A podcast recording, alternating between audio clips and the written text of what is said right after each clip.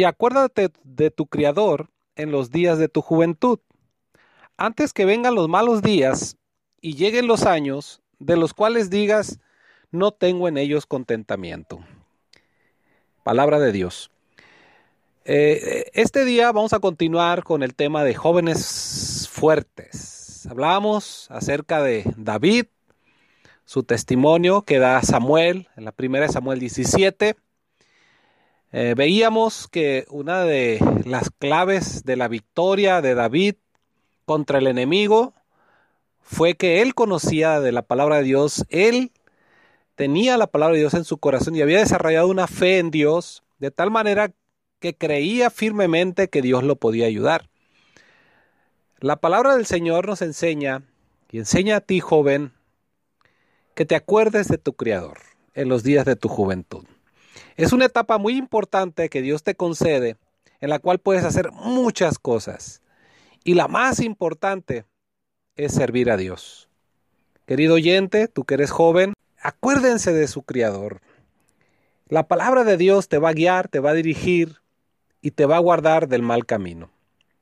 Así David pudo vencer a Goliat porque conocía la palabra de Dios. La palabra de Dios moraba en él y él sabía que Dios era real. Ahora, en la segunda de Timoteo, vamos a leerlo en el nombre del Señor, capítulo 3, versículo 10. Hay muchas cosas que distraen a los jóvenes, hay mucha tentación, ¿verdad?, que ofrece este mundo. Pero la juventud, la juventud eh, tiene un propósito y es cuando más despiertos están, Mm, tienen todo para poder aprender rápido. Y es algo muy hermoso porque en la palabra de Dios hay jóvenes que fueron ejemplares, que acompañaron a los apóstoles, que, acompañaron a nuestro Señor Jesucristo y fueron piezas claves para la predicación del Evangelio. Dice la segunda de Timoteo 3, versículo 10, pero tú has comprendido mi doctrina, instrucción, intento, fe, largura de ánimo, caridad, paciencia. Versículo 11. Persecuciones, aflicciones, cuales me sobrevinieron en Antioquía, en Iconio, en Listra, cuáles persecuciones he sufrido, y de todas me ha librado el Señor. 12. Y también todos los que quieren vivir piamente en Cristo Jesús padecerán persecución. 13 mas los malos hombres y los engañadores irán de mal en peor, engañando y siendo engañados. La palabra que es la Biblia, la palabra de Dios, te enseña a ti, joven, esta, este texto, el 10. Timoteo daba por hecho el apóstol Pablo que había comprendido la doctrina que se le había enseñado. La palabra doctrina es enseñanza. Entonces el joven, para estar fuerte y poder vencer al enemigo, debe de comprender la doctrina. ¿Qué es comprender? No nada más la doctrina, porque también dice instrucción. El apóstol como padre eh, le instruía como a un hijo. Él podía comprender el intento que tenían cuando se le enseñaba la fe comprendía qué era la fe y de qué manera debería de vivirla. Largura de ánimo, de qué manera no debería ser fluctuante, alguien de doblado ánimo, sino que su ánimo siempre se mirara eh, en el mismo nivel, la caridad, la paciencia, y poder entender y comprender también las persecuciones, por qué causa venían y esas aflicciones. Entonces la palabra comprender significa hacer propio lo que se entiende y actuar congruentemente con ello. Comprender es un proceso de creación mental por el que partiendo de ciertos datos apartados por el emisor, aportados por el emisor, el receptor crea una imagen del mensaje que se le quiere transmitir. El apóstol había transmitido, no nada más él, sino los padres también de Timoteo, le habían transmitido un mensaje tan claro que Timoteo podía percibirlo y poder actuar en conformidad a ese mensaje que se le dio, querido oyente o querido uh, joven de nuestra iglesia y, y, de todos aquellos que han recibido al Señor en todo el mundo.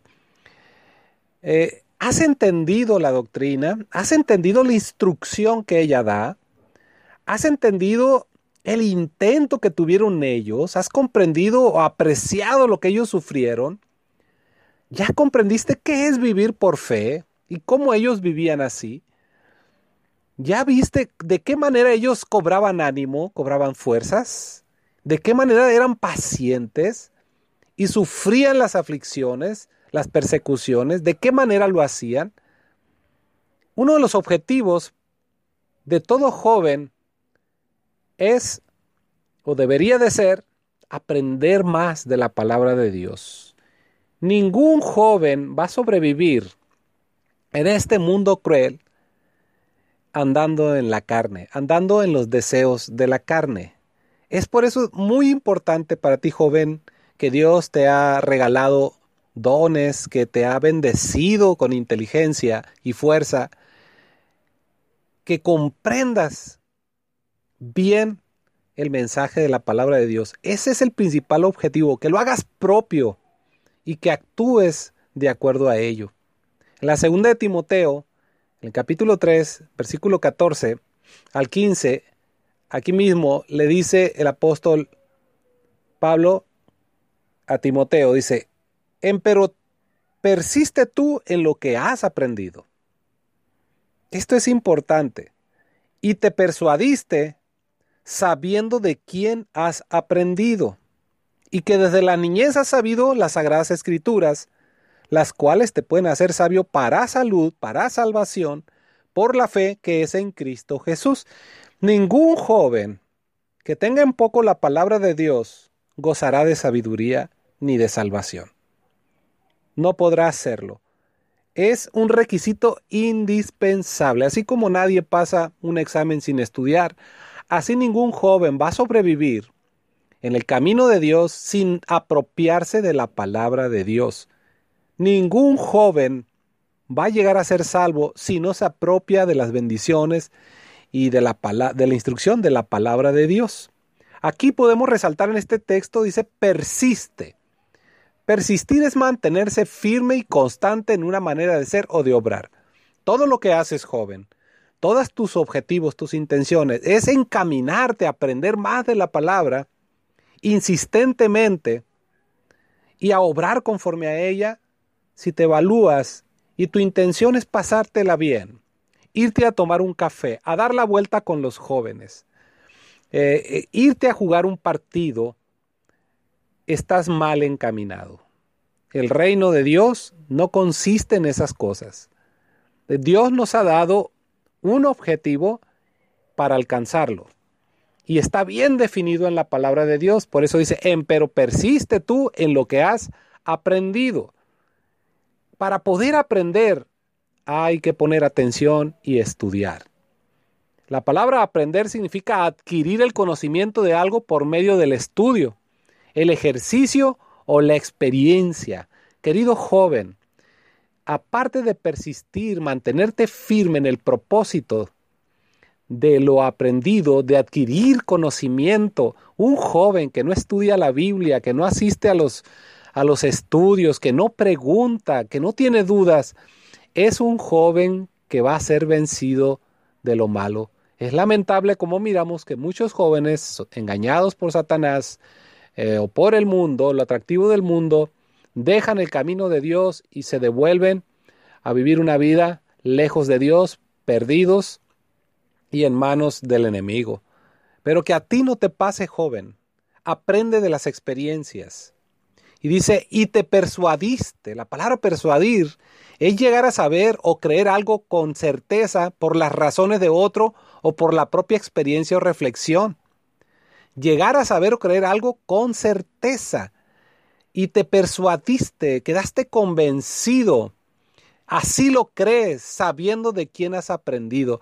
Los apóstoles nos dejaron las cartas para que nosotros tomemos de ahí fuerza, fortaleza y sabiduría y alcancemos esto que el Señor nos ha regalado. Muchos nacieron en un hogar cristiano, otros no, pero ambos deben de comprender, aprender y convencerse. Esto te va a garantizar que vas a estar en los brazos del Señor, en, su ciudad, en, aquella, en aquel día que Él va a venir. Dice en la 2 Timoteo 2.22, huye también los deseos juveniles. Los deseos juveniles son precisamente lo que te van a estorbar para poder alcanzar esta sabiduría que el Señor te está regalando. Y aquí dice, al huir de los deseos juveniles, sigue la justicia, la fe, la caridad, la paz. ¿Con quiénes? Con los que invocan al Señor de puro corazón. Tenemos entonces que huir es salir corriendo, alejarse lo más posible de los deseos juveniles. Y no es extraño los deseos juveniles. ¿Cuáles son los deseos juveniles hoy? Entretenimiento, fama y fortuna. Eso es. Así es que huye de estas cosas. Como joven, lo que necesitas hacer es enfocarte en aprender, en comprender, en persistir y persuadirte acerca de la palabra de Dios. En eso debes de invertir toda tu juventud. De otra manera, vas a terminar confundido. La misma Biblia dice, sigue estas cosas, la justicia, la fe, la caridad y la paz, y júntate con personas que invocan al Señor de puro corazón. Tú nunca vas a poder madurar como cristiano, nunca vas a poder crecer como un cristiano si con los que te juntan están enfocados en los deseos juveniles. Es imposible. Necesitas juntarte con aquellos jóvenes o hombres maduros o mujeres maduras, en el caso de las señoritas, que invocan al Señor de puro corazón. El apóstol Pablo, la 1 Corintios 7, lo dice muy acertadamente. Dice así, quisiera pues, versículo 32 en adelante, que estuviese sin congoja. El soltero tiene cuidado de las cosas que son del Señor. ¿Cómo ha de agradar al Señor? Si entiendes esto, yo sé que si lo entiendes, ¿Cómo evitar el fracaso en el camino de Dios? Busca agradar a Dios. Enfócate al 100% en aprender de Dios, en leer la Biblia, en practicar lo que dice la palabra de Dios y vas a agradar a Dios. Esto te va a garantizar que no vas a fracasar en el camino. Amén. Y también dice el 34, hay asimismo diferencia entre la casada y la doncella. La doncella tiene cuidado de las cosas del Señor, para ser santa así en el cuerpo como en el espíritu. Quiere decir que el joven y la joven están dirigidas en el propósito de agradar a Dios. Esa es la manera correcta de ver el cristianismo. Si tu deseo es tener novia, si tu deseo es traer a alguien de la mano, si tu deseo es acompañar a las muchachas o a los muchachos, si tu deseo es estar en reuniones para reírte, burlarte de alguien, hablar, hablar y pensar cosas que no acepta el Señor, vas a fracasar. Estás muy mal enfocado. Yo te invito en el nombre de Jesucristo a que te enfoques en esto. Tú eres joven y vas a ser fuerte cuando asimiles la palabra, la comprendas, te empapes de ella, aprendas de ella, te convenzas de ella, entonces tendrás todas las promesas, las bendiciones del Señor, podrás vencer al león, podrás vencer al oso, podrás vencer al gigante, porque tu confianza estará puesta solamente en Dios. Mi deseo es que Dios te llene de su gracia y de su bendición.